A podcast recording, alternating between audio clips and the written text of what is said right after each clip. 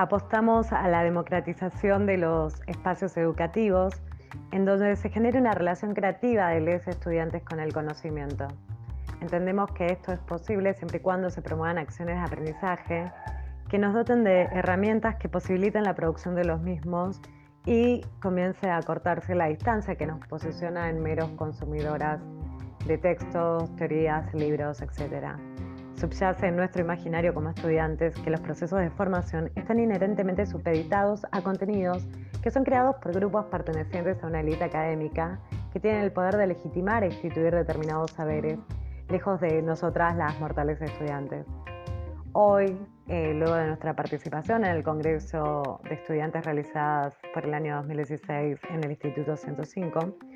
pudimos comprender y posicionarnos como actoras activas de nuestra formación, ya no solo cumpliendo pasivamente las consignas de cada asignatura, sino generando preguntas en cada espacio, cuestionando modos y formas en las cuales son presentados los contenidos, acompañando y creando lazos solidarios que faciliten el aprendizaje grupal con nuestras compañeras,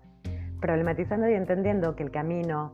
eh, al conocimiento y su aprendizaje es más difícil si lo transitamos de manera individual y competitiva, y es más fácil y significativa cuando esto es compartido y socializado.